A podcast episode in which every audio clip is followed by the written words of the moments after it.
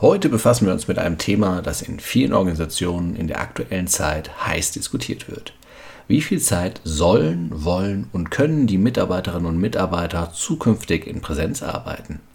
Zu Gast ist mit Dr. Markus Schneider, CEO von HelloFresh Go, ein spannender Gesprächspartner, der sich mit dem Thema Präsenzarbeit intensiv beschäftigt hat. Im Gespräch gehen wir unter anderem der Frage nach, wie man eine wahrgenommene Zweiklassengesellschaft bezogen auf die Flexibilisierung des Arbeitsortes verhindern kann und an welchen Stellschrauben gedreht werden müsste, um das jeweilige Arbeitsumfeld so attraktiv zu gestalten, dass die Menschen auch wieder gerne vor Ort arbeiten. Darüber hinaus erfahren wir, welche Erfahrungen das Management bei HelloFresh Go bei der Teilrückkehr in die Präsenzarbeit gemacht hat. Ich bin Achim Freier und wünsche dir viel Spaß beim Zuhören.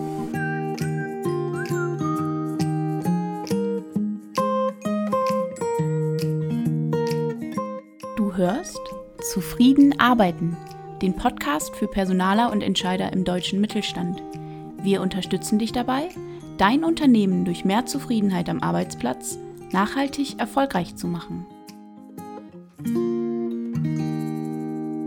Hallo Markus, herzlich willkommen im Zufrieden Arbeiten Podcast. Wir unterhalten uns heute darüber, wie man äh, New Work Themen auch für Personen, die unter Umständen in Präsenzpflicht äh, im Büro, am Arbeitsplatz sein müssen. Ihr habt euch da mit HelloFresh äh, ein bisschen was überlegt, worüber wir heute gerne am Rande ähm, sprechen möchten. Vielleicht kannst du dich einleitend ganz kurz vorstellen, ein bisschen erläutern, wie bist du da hingekommen, wo du heute bist. Super, ja, ganz herzlichen Dank für die Einladung. Äh, ein super wichtiges Thema, gerade gegeben der aktuellen Situation und auch viele Unternehmen stellen sich natürlich gerade auch die Frage, wie sie mit der Zeit nach Corona umgehen können. Äh, deshalb freue ich mich, dass ich heute mit dabei bin. Äh, kurz zu mir selbst. Ich bin äh, CEO der HelloFresh Go, also der, der B2B-Tochter oder der Ex-B2B-Tochter von HelloFresh mit den äh, Kochboxen. Mein Weg, wie ich zur HelloFresh Go kam, kam ehrlicherweise über das Entdecken, dass Essen am Arbeitsplatz äh, ein extrem wichtiger Faktor fürs Wohlbefinden und auch für die Motivation und Performance äh, von Mitarbeitern ist. Und zwar habe ich meinen äh, beruflichen Werdegang in der Unternehmensberatung gestartet, war da auch viel bei, bei Kunden vor Ort. Essenssituation war nicht immer die angemessene, war nicht immer die beste. Man kennt es, es sind lange Stunden, es geht bis später in die Nacht und dann gibt es nichts Richtiges zu essen, außer äh, einen Junkfood oder Fastfood. Äh, und dann äh, nach der Zeit, nachdem ich das damals auch kennengelernt habe, war ich als Leadership-Trainer unterwegs, also habe quasi auch die, die andere Seite gesehen, dass natürlich auch für, für Leader von heute oder auch für Mitarbeiter von heute äh, einfach das Wohlbefinden immer wichtiger wird. Und das kombiniert mit meiner privaten Passion für, für gutes Essen und guten Wein hat mich natürlich schlussendlich äh, zu HelloFresh Go äh, kommen lassen, wo ich die Passion für quasi Essen, wo ich die Passion für, für Mitarbeitermotivation, für Mitarbeiterentwicklung unter einen Hut bekommen kann. Mhm. Das heißt, ihr wolltet im Prinzip von HelloFresh aus sagen, gesundes Essen auch in die Unternehmen reintragen, nicht nur an die, an die privaten Tische oder was war der Hintergrund äh, der Idee für HelloFresh Go? Genau. Am Ende des Tages ist natürlich auch äh, Unternehmen wie HelloFresh, äh, äh, obwohl das Geschäft extrem gut läuft, äh, Innovationen unterlegen. Oder es muss sich Gedanken machen, wie die Zukunft entsprechend aussehen soll. Und wenn man sagt, okay, wir sind zu Hause äh, in den privaten Haushalten entsprechend stark auch schon vertreten, wir haben da quasi auch einen großen Wertbeitrag, den wir leisten können, wie kann man das natürlich dann auch Richtung Arbeitsplatz entsprechend erweitern? Und äh, da kam eben dann die Idee für, für HelloFresh Go zustande, dass man das Wertversprechen äh, von HelloFresh für frisches Essen, für gutes Essen, für gesundes Essen, für ausgewogenes Essen entsprechend dann auch an den Arbeitsplatz bekommt. War nicht einfach umzusetzen, weil natürlich die Kochboxen werden zum Beispiel mit äh, Versanddienstleistern nach Hause geschickt. Deshalb mussten wir uns was anderes überlegen, wie wir das entsprechend in Büros umsetzen konnten. Und äh, dann kamen wir eben auch äh, auf die Entwicklung unseres smarten Kühlschranks, aus dem er sich entsprechend 24-7 bedienen kann, zu der Tageszeit, wo ich als Mitarbeiter, Mitarbeiterin dann entsprechend Bedarf habe nach dem Essen, auf das ich gerade Lust habe. Und so war das quasi der Prozess, dass wir das Wertversprechen rund um Essen einfach aus den privaten Haushalten ins, äh, ins Büroumfeld äh, gebracht hat und dann unsere smarten Kühlschränke entsprechend dann halt auch als Darreichungsform, als Darreichung, Darreichungsplattform entwickelt hat. Mhm. gehen wir mal ein bisschen in, in, in das äh, Thema rein, Präsenzpflicht. Was bedeutet das für Mitarbeiterinnen und äh, Mitarbeitern? Das, was wir wahrnehmen jetzt in, in unserem beruflichen Umfeld, ist, dass äh, gerade im produzierenden Bereich viele Organisationen wieder versuchen, die Leute zurückzuholen. Ähm, wir haben an gerade im produzierenden Bereich oft diese, diesen Clash der Gesellschaften zwischen kaufmännischen Mitarbeiterinnen und den produzierenden Mitarbeiterinnen. Und da besteht ja ein bisschen die Gefahr so einer, so einer Neiddebatte, die ja eh an manchen Stellen schon, äh, schon da ist. Wie steht ihr dazu? Meint ihr, ihr könnt einen Beitrag dazu leisten, dass sich das ein bisschen, äh, bisschen verringert, dieser, dieser Clash? Also grundsätzlich, der Clash ist natürlich in der Tat äh, eine Herausforderung für viele Unternehmen. Also gerade wenn ich eine, ein produzierendes Unternehmen bin, ich habe eine Verwaltung und ich habe quasi auch eine Produktion am Ort, dann ist es einfach unterschiedlich, war aber auch in der Vergangenheit schon äh, vor Corona schon ein Unterschied vorhanden, wie sich Arbeitsplätze ausgestalten. Deshalb würde ich auch das Thema New Work und die gesamte Diskussion äh, zu, wie sieht Arbeiten nach Corona aus, ein bisschen breiter fassen wollen, weil Homeoffice oder die Möglichkeit von zu Hause zu arbeiten sollte nur ein Aspekt sein, den wir da wirklich ins Auge fassen. Wenn wir den Schritt weitergehen äh, über das Homeoffice hinaus, was sich halt einfach oft nicht umsetzen lässt. Also wenn ich äh, bei einem Automobilhersteller äh, am Band Fahrzeuge produziere, das lässt sich einfach nicht nach Hause verlagern.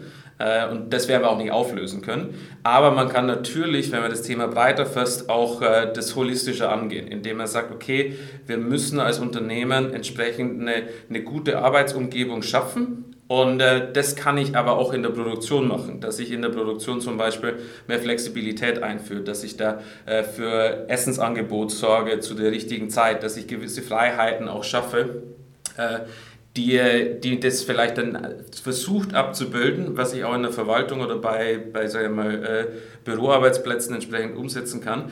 Deshalb, wenn man es weiterdenkt, glaube ich, gibt es eine Lösung für die Frage. Wenn man wirklich rein auf das Thema Homeoffice und Präsenzpflicht eingeht, ist es oft einfach schwer, dass wir da einfach die Brücke überwinden. Ne? Und nicht nur bei einer Produktion, sondern auch äh, im sozialen Bereich, im vielen systemrelevanten Berufen. Das lässt sich einfach nicht äh, verlagern. Deshalb muss man einfach den, den Schritt weitergehen, darüber nachdenken, okay, welche Elemente machen einen guten Arbeitsplatz aus, welche Elemente sind relevant für für junge, für junge Mitarbeiter, für bestehende Mitarbeiter, äh, damit ich als Arbeitgeber attraktiv bleibe. Und ich glaube, da kann man schon auch viele andere Konzepte finden, die rein über das Homeoffice hinausgehen. Würdest du sagen, dass das äh, in der Debatte, in der New Work-Debatte ähm, aktuell ein bisschen außen vor gelassen wird? Also ähm, glaubst du, dass es sich da in der Gedankenwelt so ein bisschen in Richtung einer, einer wirklichen Zweiklassengesellschaft von ähm, unterschiedlichen Möglichkeiten der Ausgestaltung der, des, der Arbeitsumwelt, ähm, dass sich da ein bisschen in Richtung Zweiklassengesellschaft entwickelt?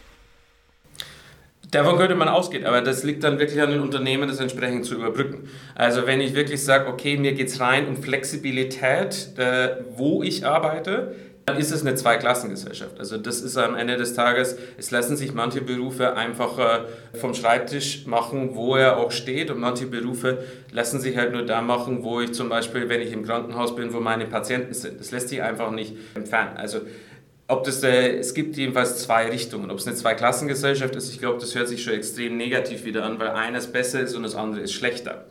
Aber deshalb sage ich ja, wenn man das einbetten kann, quasi in ein Arbeitsumfeld, wenn sich zum Beispiel der Beruf halt nicht äh, von einem anderen Ort aus erledigen lässt, dass man dann entsprechend dafür sorgt, dass der Arbeitsplatz aber so ausgestaltet ist, dass es halt auch äh, für den Mitarbeiter, für die Mitarbeiterin Spaß macht, zum Arbeiten zu kommen. Und ich glaube auch, dass es in vielen Bereichen, wenn man zum Beispiel Digitalisierung weiterdenkt oder auch Automatisierung weiterdenkt, auch äh, zusätzliche Möglichkeiten gibt.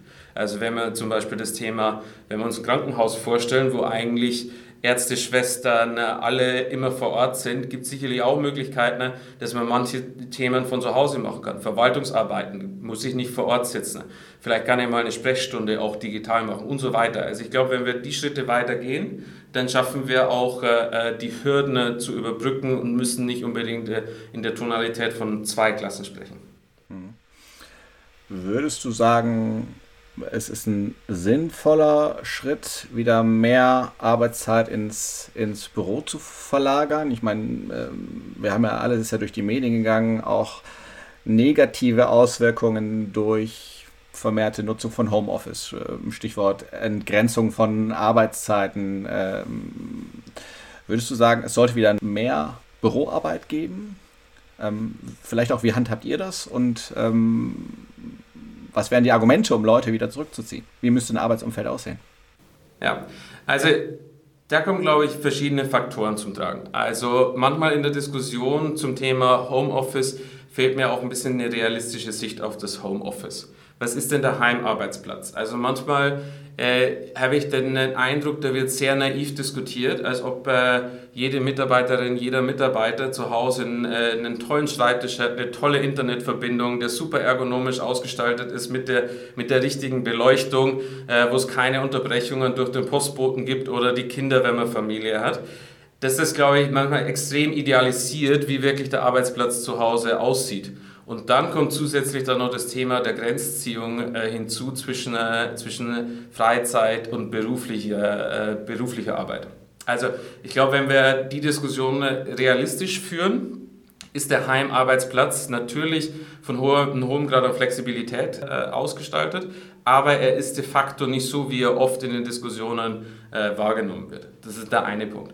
Der andere Punkt ist, ja, äh, es wird wieder mehr Arbeit äh, im Büro geben. Da bin ich der festen Überzeugung. Nicht nur als Unternehmer, der davon natürlich auch äh, äh profitieren würde, sondern einfach, weil gerade das Thema Unternehmenskultur, Zusammenhalt der Belegschaft, Zusammenhalt äh, in dem Unternehmen und auch Innovationsprozesse für, für mich persönlich, aber auch für uns als HelloFresh Go einfach vor Ort besser funktionieren wenn ich keinen persönlichen Kontakt habe, wenn ich nicht mich schnell ans Whiteboard stellen kann, Sachen skizzieren kann, wenn ich nicht bei Konflikten schnell mit jemandem einen Kaffee trinken kann, um quasi bevor ein Konflikt entsteht, das schon zu entschärfen, äh, wenn ich nicht kulturelle Maßnahmen mit, äh, mit, der gesamten Organisation vor Ort machen kann, dann entfremden sich Mitarbeiterinnen äh, und Unternehmen immer stärker. Und am Ende des Tages ist für mich dann manchmal auch so das Gefühl, dass wir die Grundlage schaffen für noch einen viel höheren Anteil von Mitarbeitern, die regelmäßig Arbeitgeber wechseln.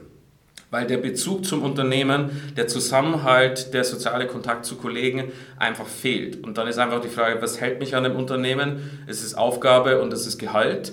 Und das lässt sich, glaube ich, relativ einfach dann auch woanders wahrnehmen. Und deshalb äh, ist das extrem wichtig. Wenn wir auf die HelloFresh Go schauen, äh, sind es genau auch die, die Punkte, die ich gerade eben genannt habe, äh, die wir gemeinsam mit unseren Mitarbeitern entsprechend auch vor Ort fördern wollen. Äh, und wir sehen äh, einen stärkeren Trend Richtung Hybridarbeitsmodellen, also zwei Tage zu Hause, drei Tage im Büro zum Beispiel. Was vorher Corona eigentlich auch schon möglich war, aber jetzt ist es, glaube ich, ein bisschen expliziter akzeptiert.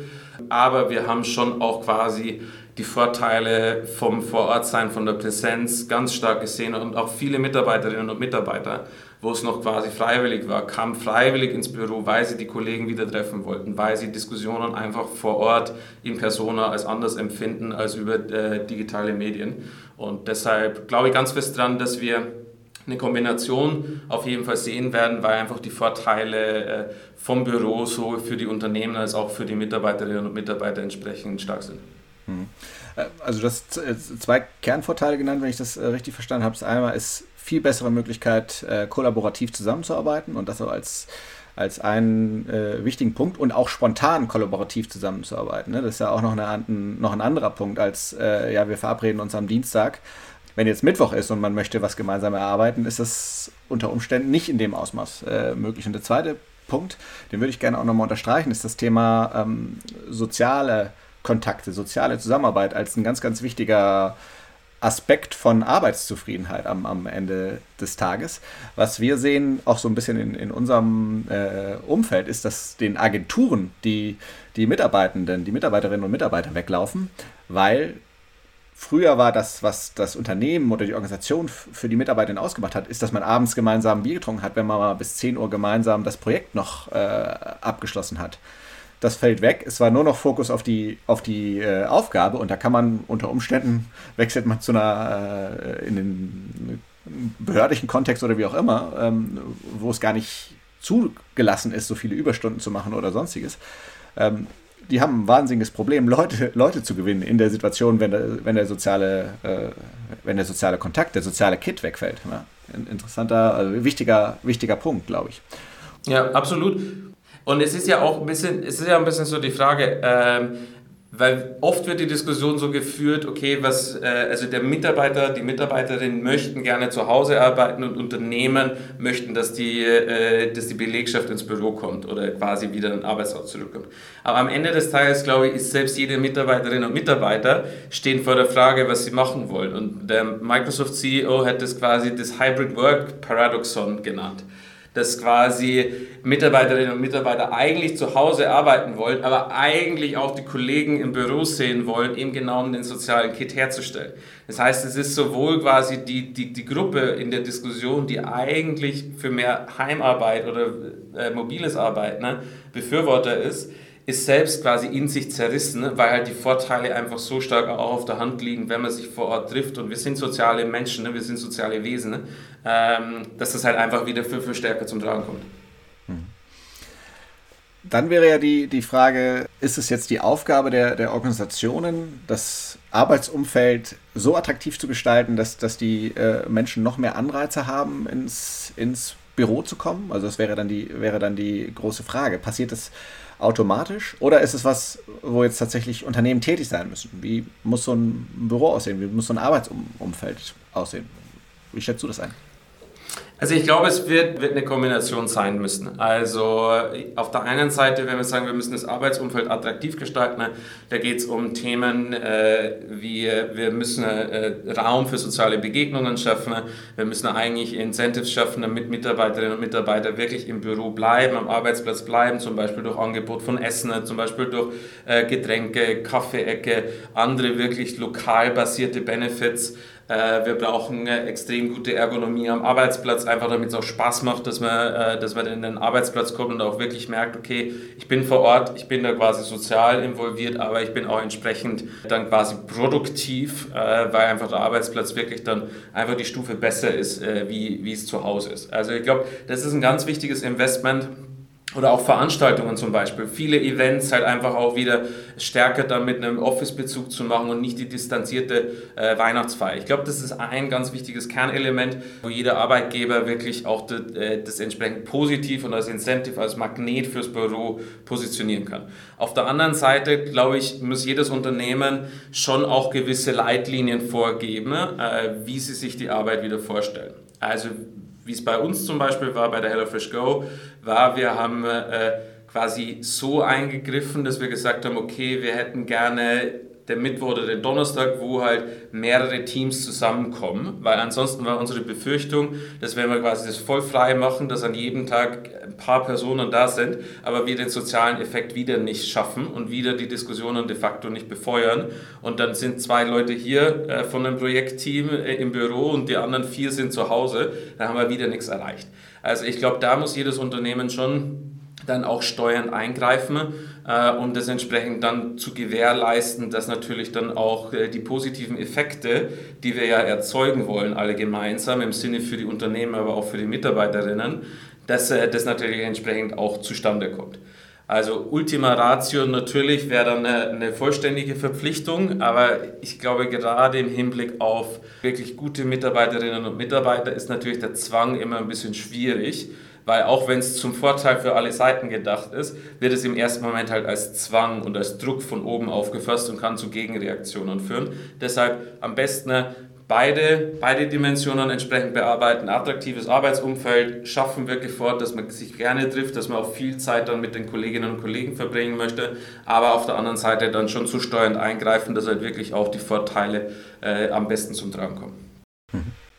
Wir hatten ja mal so als grobe Überschrift für, für den Themenblock gesagt, äh, was ist mit den Mitarbeitenden, die in Präsenzpflicht, also die sowieso da sind. Da müssen wir ja keine äh, Anreize schaffen, damit sie kommen. Da würde ich sagen, ist eher das Ziel zu sagen, wie können wir diese Arbeitsplätze, diese, ähm, sage ich mal, Schichtarbeitsplätze, Arbeitsplätze, die ähm, Anwesenheit auch ohne Schicht, Schichtbetrieb äh, notwendig machen. Keine Ahnung, nehmen wir einfach mal das Ordnungsamt oder sonstige Organisationseinheiten, wo das einfach der Fall ist. Ähm, sind das die gleichen Stellschrauben, an denen da gedreht werden muss, um diese Jobs attraktiv zu halten? Oder ähm, wie ist da deine Einschätzung? Es sollten ähnliche, es sollten ähnliche Maßnahmen natürlich sein, dass wir, äh, dass wir halt, äh, ich meine, wo kommt die ganze Diskussion mit Homeoffice her? Da geht es um Flexibilität und den Drang nach Flexibilität und quasi Freiheit, wenn ich es ganz philosophisch jetzt betrachte, glaube ich, hat jeder von uns in sich äh, als Menschen einfach. Äh, und deshalb da quasi in der Richtung zu unterstützen durch Maßnahmen, ich glaube, das ist einfach für, für alle Beschäftigungsgruppen äh, das relevant. Bei manchen lässt sich einfacher machen, bei anderen lässt sich weniger einfach machen. Aber es ist ja auch zum Beispiel so, wenn ich äh, äh manche Produktionsbetriebe, Automobil, sei jetzt nochmal als Beispiel, wenn ich mir das anschaue, da hat sich ja auch in den letzten äh, 20, 30, 40 Jahren sehr, sehr viel getan, wie sich der Arbeitsplatz verändert hat wo ich auch sagen kann, okay, es hat sich vielleicht der Büroarbeitsplatz ja durch den Computer verändert, aber ansonsten hat sich in, in der Verwaltung, in einem Büro sogar weniger verändert als in der Produktion jetzt in den letzten 30 Jahren durch stärkeren Robotereinsatz, durch quasi äh, Übernahme von Tätigkeiten, durch Automatisierung oder solche Themen. Das heißt, es verändern sich die Arbeitsplätze ja eigentlich konstant, aber halt vielleicht in unterschiedlichen Schüben, die zu unterschiedlicher Zeit stattfinden. Deshalb, ja, Ordnungsamt ist ein schlechtes Beispiel, glaube ich, weil das ist, äh, die Tätigkeit ist relativ stabil. Aber wenn wir jetzt wieder äh, Produktion und, äh, äh, und Büro vergleichen, glaube ich, dass sich schon Veränderungen auch in unterschiedlichen Geschwindigkeiten zu unterschiedlichen Zeiten ergeben. Und jetzt ist halt eine stärkere Veränderung oder der Druck viel stärker quasi Richtung äh, Wissensarbeiter, Bürotätigkeiten vorhanden. Aber es muss natürlich auch genauso dann für, äh, für Produktionsbetriebe dann entsprechend möglich sein.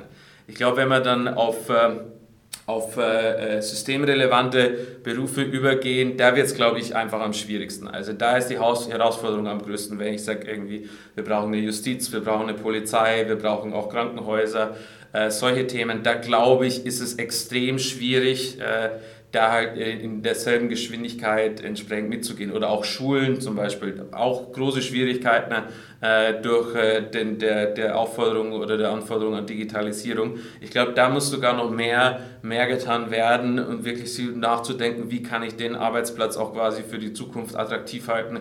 Gerade wenn ich sage, okay, das sind einfach auch äh, Personen, das sind Mitarbeiterinnen und Mitarbeiter, die auch woanders arbeiten könnten, ne?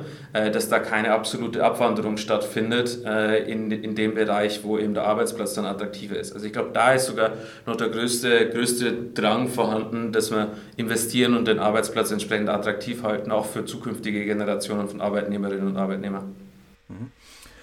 Würdest du sagen, dass diese Ausgestaltung des Arbeitsumfelds, Stichwort, was du eben genannt hast, ist Flexibilität, insgesamt, ne, räumliche Flexibilität, auch zeitliche Flexibilität, äh, einen höheren Stellenwert hat als die, die finanzielle Entlohnung am, am Ende des Tages, weil das ist ja das, was äh, zumindest in der ganzen Corona-Situation immer durch die Medien äh, getrieben wurde. Ähm, alles, was Pflegekräfte sind, Krankenschwestern, äh, Krankenpfleger, alles ähm, äh, vielleicht zu, zu niedrig bezahlt, aber ist vielleicht das Thema Flexibilität ein größeres Thema. Was denkst du dazu?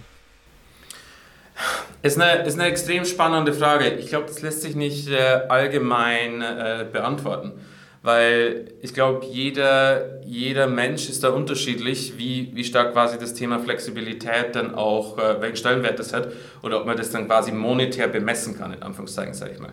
Also das ist, glaube ich, von Lebensphase unterschiedlich, das ist von, äh, vom Hintergrund her unterschiedlich. Ähm, wenn ich jemand bin, der gerne, gerne reist oder der Familie an fremden Orten oder an weiter entfernten Orten hat, glaube ich, ist das Thema Flexibilität hat einen anderen Stellenwert, als wenn ich, äh, wenn ich da irgendwie anders aufgestellt bin und sage, ich bin eher lokal verwurzelt äh, und habe hier quasi meine Vereine, meine Familie und sowas. Deshalb glaube ich, lässt sich das nicht so allgemein beantworten. Ne? Aber man muss Wege finden, das eben entsprechend äh, äh vereinbaren zu können. Und ich meine, es gibt jetzt schon erste, erste Vorstöße in der Richtung, wenn man das Thema, ich glaube, Google war das anschaut, dass quasi jemand, der mehr Flexibilität geografisch hat, halt gegebenenfalls mit Gehaltseinbußen zu rechnen hat. Und das ist, glaube ich, ein erster, erster Test in die Richtung, wie wirklich wertig die Flexibilität ist, wenn man das entsprechend ermöglicht. Ob es jetzt der richtige Weg ist oder ob es der falsche Weg ist, ich glaube, es sei noch dahinter gestellt, wird sich auch quasi zeigen, wie sich dann Mitarbeiterinnen und Mitarbeiter entsprechend orientieren. Aber ich glaube, der Stellenwert von Flexibilität ist in der Tat extrem unterschiedlich. Und aus dem privaten Umfeld zum Beispiel, ich kenne etliche etliche Leute, die eigentlich viel früher, als es der Arbeitgeber zugelassen hat, äh, ins Büro zurück wollten, weil denen was gefehlt hat. Die hatten halt einen, einen Freundeskreis, äh, auch im Büro, die hatten zum Teil äh, zu Hause nicht die ideale Situation, äh, was Arbeitsplatz angeht, was halt quasi dann zum Beispiel auch teilweise Kinderbetreuung anging. Also ich glaube, das ist echt unterschiedlich zu bewerten und allgemeine Antwort drauf zu geben, finde ich, äh, find ich schwierig. Natürlich sollte man sich Gedanken machen für Personen, wo man die Flexibilität gar nicht anbietet wie man die fehlende Auswahl entsprechend äh, kompensiert. Hm. Würdest du sagen, die letztgenannte Gruppe ist, wir hatten das Thema schon mal äh, kurz gestrichen, ist so ein bisschen unterrepräsentiert in dieser, ähm, in dieser ganzen Debatte und warum ist das so? Fehlt denen die, die Lobby in der, in der gesamten Debatte? Also es, es ist ja tatsächlich so, dass äh, bezogen auf diese Themen eine Krankenschwester bisher zumindest mir nicht aufgetaucht. Die sind jetzt wahrscheinlich auch nicht so aktiv auf äh, LinkedIn und den, den sonstigen äh, sozialen Wirtschaftsmedien, aber ähm, fehlt Ihnen die Lobby?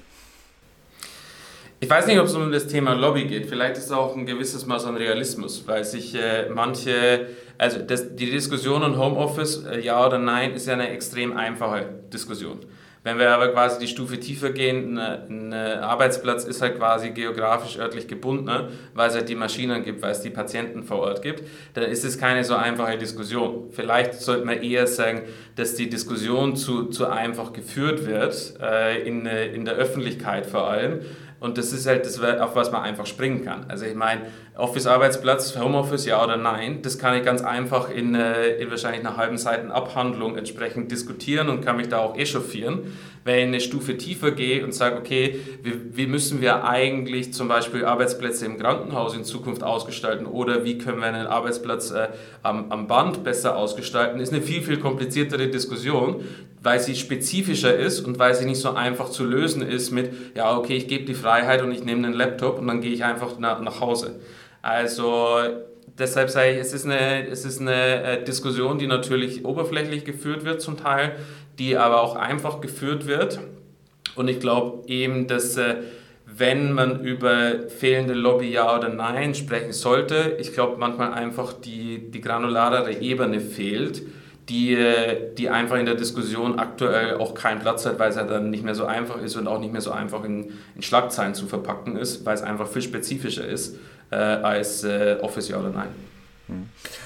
Das heißt, letztendlich bräuchten wir eine Art Individualisierung dieser Debatte mit, äh, es gibt hier eine äh, Krankenschwester oder einen Krankenpfleger, der hat den Anspruch, seine Arbeitszeit etwas, äh, etwas flexibler zu gestalten, raus aus dem klassischen Schichtbetrieb, acht Stunden am, am äh, Stück hin zu einer äh, etwas flexibleren Ausgestaltung mit allen Herausforderungen, die damit einhergehen, weil sich verschiebt sich dann ja für alle. Das macht es ja, macht's ja gerade komplex. Und es gibt äh, Menschen, die sagen, das ist gut für mich. Ich kann äh, damit ganz klar sagen, um 17.30 Uhr lasse ich hier den Stift fallen und verlasse das Büro und dann ist das Thema für mich, äh, für mich äh, abgehakt.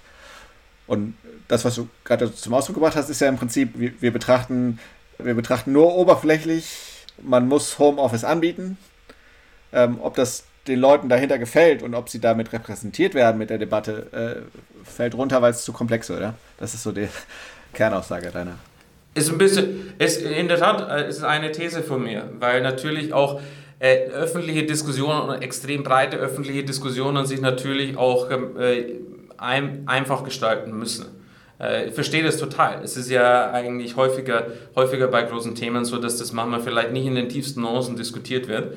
Und äh, das ist auf der einen Seite des Themas. Andere, was ich eben meinte, ist, dass sich das auch in anderen Bereichen hat es Veränderungen gegeben am Arbeitsplatz, äh, wenn ich mal das Büro verlasse, die in der letzten Zeit halt auch nicht so diskutiert wurden. Das heißt, es ist eine Frage von unterschiedlichen Geschwindigkeiten, es ist eine Frage von unterschiedlicher Komplexität und auch quasi, es wird halt immer spezifischer, äh, wenn wir dann sagen, okay, Office als ein, eine riesige Arbeitsumgebung versus Krankenhaus versus am Band versus äh, äh, wahrscheinlich ist Auto, ähm, Auto, äh, Autoproduktion anders als wenn ich Richtung Pharma gehe. Also da wäre man dann plötzlich sehr, sehr kleinteilig. Und da glaube ich, einen, einen guten Weg zu finden, wie wir die Bereiche immer noch gut gemeinsam diskutieren können, aber trotzdem quasi die Eigenheiten des jeweiligen Arbeitsplatzes nicht außer Acht lassen. Das, glaube ich, wäre ein wichtiger nächster Schritt für die Debatte. Mhm. Und würdest du sagen, das ist dann was, was auf äh, Organisationsebene geführt werden muss? Ja, also äh, muss sich jetzt jede Organisation anschauen, was sind die Anforderungen unserer Mitarbeitenden und äh, was ist das, was wir anbieten wollen und wo sind die Rahmenbedingungen, die wir setzen wollen, weil der soziale Kit zum Beispiel nicht verloren gegangen, äh, nicht verloren gehen soll. Ist, ist das die Ebene, auf der das dann diskutiert werden kann, weil es sonst zu komplex wird für eine größere Diskussion?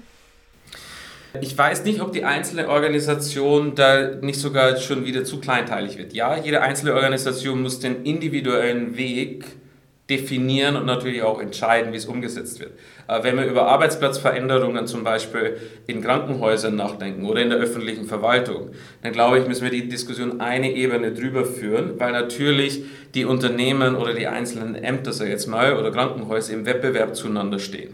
Und man muss einfach einen Weg finden, wie die gesamte Industrie oder der gesamte Bereich entsprechend verändert werden kann, weil ansonsten äh, entstehen natürlich auch wieder entsprechende Wanderungen. Das heißt also, ich glaube, das einzelne Unternehmer muss natürlich für sich definieren, was ist der richtige Weg und wie gestalte ich das richtig aus, aber die Diskussion sollte eher, eher auf einer leicht höheren Ebene, also genau die Zwischenebene zwischen, wir haben so eine gesellschaftliche breite Diskussion, wie häufig quasi Homeoffice jetzt diskutiert wird, aber wir sind nicht auf der, auf der unternehmensspezifischen Ebene, äh, wo es vielleicht zu kleinteilig wird, weil auch solche Veränderungen vielleicht nicht funktionieren weil Krankenhäuser oder die öffentliche Verwaltung muss dann auch zusammenarbeiten. Wenn wir eine stärkere Digitalisierung haben, um dadurch eher dann mal Sachen auch von zu Hause machen zu können, dann brauchen wir Standards, wie können wir uns quasi unterhalten, was sind quasi so die, die, die, die, die was ist so das grundsätzliche Minimum, äh, das wir quasi an Gemeinsamkeiten brauchen.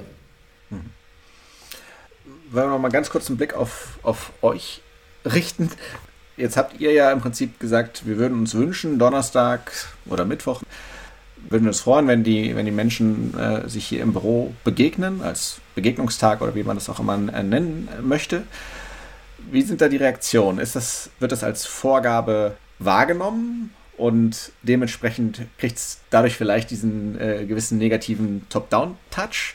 Oder wie, wie, ist deine Wahrnehmung? Wie, wie ist das bei euch gelaufen? Also war zu Beginn in der Tat so. Also wir haben da die Phasen, wir haben zwei Phasen eigentlich. Also die erste Phase, äh, als wir das vorgeschlagen haben und natürlich auch parallel verkündet haben, okay, wir machen dann quasi Brown Bag Lunch und wir haben sowieso ja Essen bei uns im Büro aus unserem äh, Kühlschrank.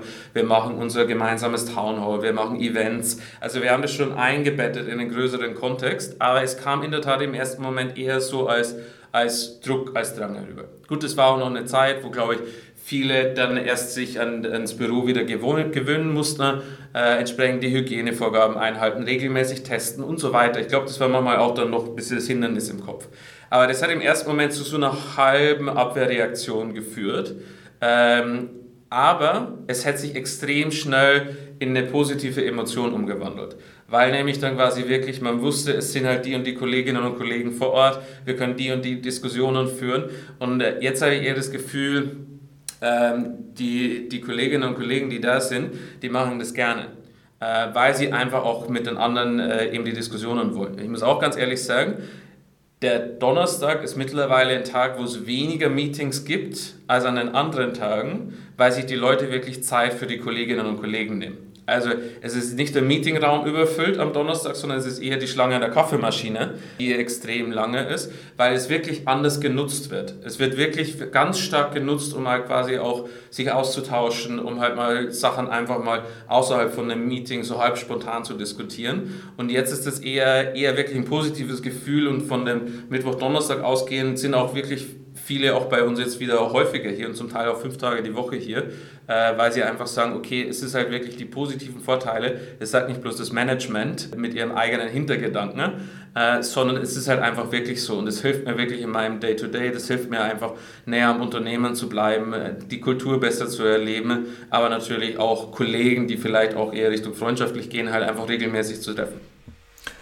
Hat euch das jetzt aus Management-Sicht, hat euch das überrascht oder war das sozusagen das, was, was ihr erwartet hatte? Weil äh, meine Erwartungshaltung wäre ja erstmal, okay, dann finden alle Termine statt an dem Tag, weil man dann gemeinsam am Whiteboard arbeiten kann, geplant gemeinsam am Whiteboard arbeiten kann und, und so weiter. Also das wäre für mich ein, ein, interessanter Punkt, ob ihr sozusagen damit gerechnet habt, dass das nach einer anfänglichen äh, Schwierigkeit sich so entwickelt. Also wir haben die Schwierigkeit ein bisschen unterschätzt, weil äh, wir ja eigentlich gedacht haben, wir formulieren es schon gar nicht als Pflicht, weil wir es so sehr quasi incentivieren wollen und uns Gedanken gemacht haben, wie wir das spannend machen, das Umfeld. Also das hat uns im ersten Moment stärker überrascht, weil wir gedacht haben, ja okay, es ist keine Pflicht, der Gedanke kommt nicht auf, aber es war trotzdem so. Also das war so die erste Überraschung. Äh, die andere Überraschung jetzt äh, quasi hinsichtlich, dass man sich stärker sozial austauscht, äh, war vielleicht leicht überraschend, weil wir wirklich auch gedacht haben, es sind viele Sessions, die jetzt stattfinden. Ne? Aber wenn wir uns das quasi realistisch anschauen, ist es sogar besser für uns als Organisation, ähm, wenn wir den sozialen Austausch an dem Tag haben, wo die Leute hier sind, weil dann die Diskussionen über Distanz besser funktionieren. Das heißt, das Investment in quasi die, die soziale Bindung, in den Zusammenhalt äh, an dem Anwesenheitstag, trägt Früchte über den Tag hinaus, die quasi unsere Zusammenarbeiten einfacher machen. Und deshalb, obwohl wir das anders gedacht haben und eher so gedacht haben, vielleicht, ja, okay, das sind dann, der Donnerstag ist der Tag, wo dann immer die langen Workshop-Sessions stattfinden, kreativ und so weiter. Und wir erzeugen quasi Wert durch Zusammenarbeit äh, und durch Zusammensein an dem Tag. Hat es eher so bewiesen, dass äh, quasi die Wertgenerierung an dem Tag durch den sozialen Kit einfach viel, viel länger seine Früchte trägt und dadurch trotzdem positiv für uns als Organisation ist. Also wäre im Prinzip das die, die Kernaussage, ein paar wenige gemeinsam, aber dann möglichst alle im Büro kann ein bisschen das, was vielleicht in der Corona-Situation, wo man mal komplett zu Hause war, über einen längeren äh, Zeitraum in gewisser Weise ausbügeln, weil man diese soziale Kit-Momente zwischendurch hat, die einen wieder ähm, erden, wieder zusammenbringen? Ja, würde ich auf jeden Fall sagen. Also aus Organisationsperspektive auf jeden Fall. Und es entwickeln sich ja auch dann auch äh, mehr mehr Meetings. Also auch quasi, ich glaube, der Bedarf, dass man dann äh, sich an einem anderen Tag zum Beispiel hier in einem äh, äh, Raum einschließt, um ans Whiteboard zu gehen, ist einfach, äh, einfach anders ausgestaltet als vorher. Da war so eine hohe Distanz, dass man sich im Büro dann am Whiteboard trifft, man hat es vermieden. Jetzt, wenn man sich eh hier trifft, dann ist es einfach mal so und sagt man, okay, du, ich habe Donnerstag äh, und Mittwoch keine Zeit, da habe ich irgendwie schon keine viele Coffee Dates oder auch andere Sachen, aber lass uns doch mal am, am Dienstag hier reinkommen, wir schließen uns mal zwei Stunden ein und dann lösen wir das Problem. Das ist ehrlicherweise, was wir schon auch, äh, was wir schon auch sehen, was halt natürlich schon auch äh, durch das Mindset hinsichtlich der Corona-Regulierungen äh, und Einschränkungen sich verändert hat, weil das ja relativ stark aufgehoben ist. Aber das sind schon auch Nebeneffekte, die wir sehen. Also das war eben wirklich so, wir wollten die Punkte setzen, wo sich die Leute auch bewusster treffen, einfach damit wirklich Austausch stattfindet. Das hat sich ausgeweitet ähm, und ich würde schon sagen, dass die meisten unserer Mitarbeiterinnen und Mitarbeiter schon eigentlich drei Tage hier im Büro sind, obwohl wir den einen äh, Akzent eigentlich bloß setzen wollen. Mhm. Das heißt, wir haben einen Riesenvorteil davon, wenn wir Präsenz auch für Leute vielleicht nicht verpflichtend machen, aber, ähm, sag ich mal, attraktiv gestalten, ähm, Präsenztage im Büro für Leute, die das nicht unbedingt müssten. Und wir haben diese Leute, die aber im Büro sein müssen oder im Arbeitsumfeld sein müssen, weil es äh, nicht anders geht. Was denkst du, macht das mit der, mit dieser vorhin mal angeteaserten Neiddebatte? Wenn wir jetzt sagen, okay, langfristig ist es dann so, dass die, dass einige Personen drei Tage im Homeoffice sind und zwei Tage im, im Büro sind und die anderen müssen aber immer da sein? Glaubst du, dass äh, es das weiterhin geben wird? Oder glaubst du, dass Leute sich bewusst dafür entscheiden, ich mache diesen Job, ich möchte Krankenpfleger werden, um Menschen zu helfen oder, oder wie auch immer. Und sie sagen dann, und damit geht einher, dass ich nicht nicht so flexibel sein kann wie eine Person, die jetzt mm, in, im Controlling in einer, in einer Organisation sitzt. Also das auf jeden Fall. Das war ja auch in der Vergangenheit äh, schon so. Also der Krankenpfleger, der vor Ort bei jemandem ist, der pflegt, wenn ich es auf unsere Organisation sehe, irgendwie die, die Vertriebs, äh, die, das Vertriebsteam ist ja auch immer vor Ort, weil sie den Kontakt wollen. Das ist einfach auch quasi über so eine Persönlichkeit gesteuert. Äh, die sind zwar nicht hier im Büro, aber die sind halt dann quasi beim Kunden vor Ort. Also von dem her, ich glaube, die grundsätzliche Auswahl vom Beruf wird es nicht unbedingt beeinflussen, solange es im Rahmen hält. Also ich glaube, wenn wir auf ein Hybridmodell übergehen, über alle Arbeitenden äh, hinweg, wo es quasi ein Tag Büro und vier Tage Flexibilität ist, dann glaube ich, kommt es wirklich zu ganz anderen Gedanken. Wenn wir das quasi schaffen, dass wir uns bei drei, vier Tagen äh, im Büro wiederfinden, aber dann ein, zwei Tage Flexibilität oder wenn halt dann wirklich mal zu Hause was ist oder wenn man irgendwie sich äh, um Verwandte kümmern möchte oder so, da einfach das als Flexibilität zu betrachten, dann glaube ich, ist es das wichtigere Element und es sollte auch so bleiben, ist wirklich so die erstmalige Berufswahl und nicht die Wahl der höchsten Flexibilität. Deshalb, also da, da glaube ich, muss jedes Unternehmen, müssen wir auch als Gesellschaft schon so weit eingreifen und schauen, dass sich das quasi nicht total aus dem Rahmen bewegt oder bloß für Einzelfälle aus dem Rahmen bewegt, die super flexibel sind, dass wir schon quasi einen gesunden Kompromiss an Flexibilität finden, der sich dann auch vielleicht dann an, für andere abbilden lässt, äh, die halt nicht die Möglichkeit so grundsätzlich vom Arbeitsplatz her gegeben haben.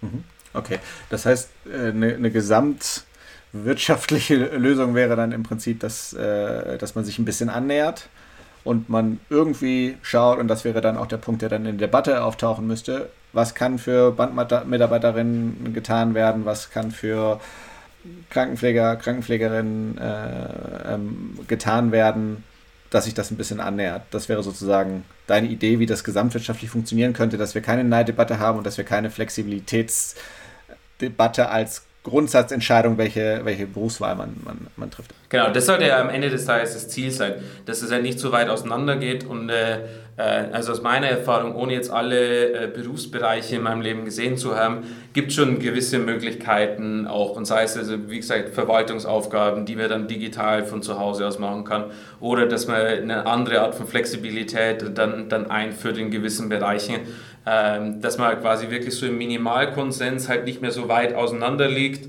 dass das halt eben wirklich nicht der, der, der, Auswuchs ist, dass man sagt, okay, ich möchte hohe Flexibilität, deshalb fallen die und die und die und die Berufe halt grundsätzlich weg und das ist halt auch bloß die einzige Richtung. Ja, sollten wir als, Organis als Gesellschaft einfach schaffen, ja. Mhm.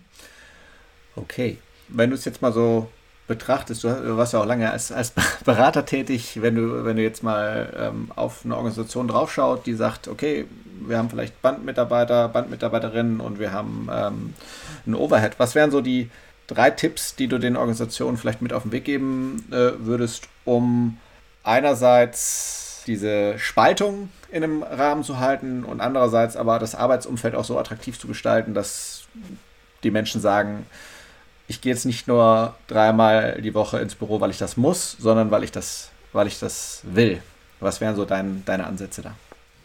Also auf jeden Fall äh, in einen attraktiven Arbeitsplatz investieren und da auch keine Unterschiede machen, äh, dass man quasi das Verwaltungsgebäude jetzt äh, fancy äh, renoviert und äh, die, die Produktion äh, ist quasi, fällt die Farbe von der Wand. Also dass man wirklich sagt, okay, es sind einfach alle sind uns wichtig. Das ist einfach so. Jede Organisation muss so denken.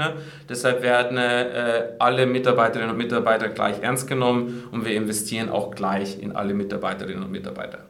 Da fällt es natürlich einfacher, wenn man sagt, okay, es gibt zum Beispiel Benefits oder Angebote, die für alle Mitarbeiterinnen und Mitarbeiter, egal wo und was sie arbeiten, gleich ausgestaltet sind. Also sei es, dass es BGM-Maßnahmen sind, sei es, dass es ein Essensangebot ist, das gleiche ist, sei es, dass es irgendein Sportangebot ist, das vor Ort stattfindet, auf die alle zugreifen können. Einfach, dass quasi auch strukturell keine Ungleichheit entsteht. Ein zweiter Tipp, den ich geben würde, wäre, investiert in eine Kultur, die Leute zusammenhält. Was meine ich damit? Da geht es äh, einfach um die gesamte softe Dimension de facto dass es eine Kultur ist, die keine, keine Spaltung äh, hat zwischen unterschiedlichen Berufsgruppen, dass man gemeinsame Veranstaltungen macht, dass man, äh, wenn es um Leadership geht, gemeinsam, gemeinsame Evaluationsprozesse hat, dass man quasi äh, Mitarbeiterinnen und Mitarbeiter einfach gleich behandelt, vom Mitarbeiter unter Kollegen, äh, das heißt von Leadership, Development-Möglichkeiten, Veränderungsmöglichkeiten, dass man da gewisse Flexibilität auch bietet, wie man sich verändern kann, Arbeitszeitmodelle entsprechend auch für, für, für alle Mitarbeiterinnen und Mitarbeiter gleich ausgestellt, ausgestalten kann und einfach so das den wirklich den unternehmenskulturellen Kern einfach dadurch stärkt und da Einheit schafft. Ähm, das wären, glaube ich, so die zwei Richtungen, wenn ich sage, irgendwie, also Berater, wir haben so die harten Faktoren, also das Investment, Benefits und der Arbeitsplatz quasi gleich ausgestalten, aber auch quasi eine Kultur fördern, die einfach keine Unterschiede, soweit es natürlich möglich ist, entsprechend zulässt durch gemeinsame Entwicklungsmodelle, gemeinsame Flexibilität, äh, durch gemeinsamen Purpose, gemeinsame Veranstaltungen und so weiter. Mhm. Das war aus meiner Sicht ein schönes Schlusswort. Vielen Dank, Markus, für die spannenden Einblicke, für den spannenden Diskurs. Ich hoffe, wir bleiben in Kontakt und wünsche noch einen guten Tag. Das war Zufrieden arbeiten. Wenn dir der Podcast gefallen hat, freuen wir uns sehr über eine 5-Sterne-Bewertung. Darüber hinaus sind wir offen für Kritik, Kommentare und Anregungen. Schick uns hierzu doch einfach eine Mail an podcast.consulimus.de. Am meisten aber freuen wir uns über eine persönliche Weiterempfehlung und wenn du auch bei der nächsten Folge wieder einschaltest.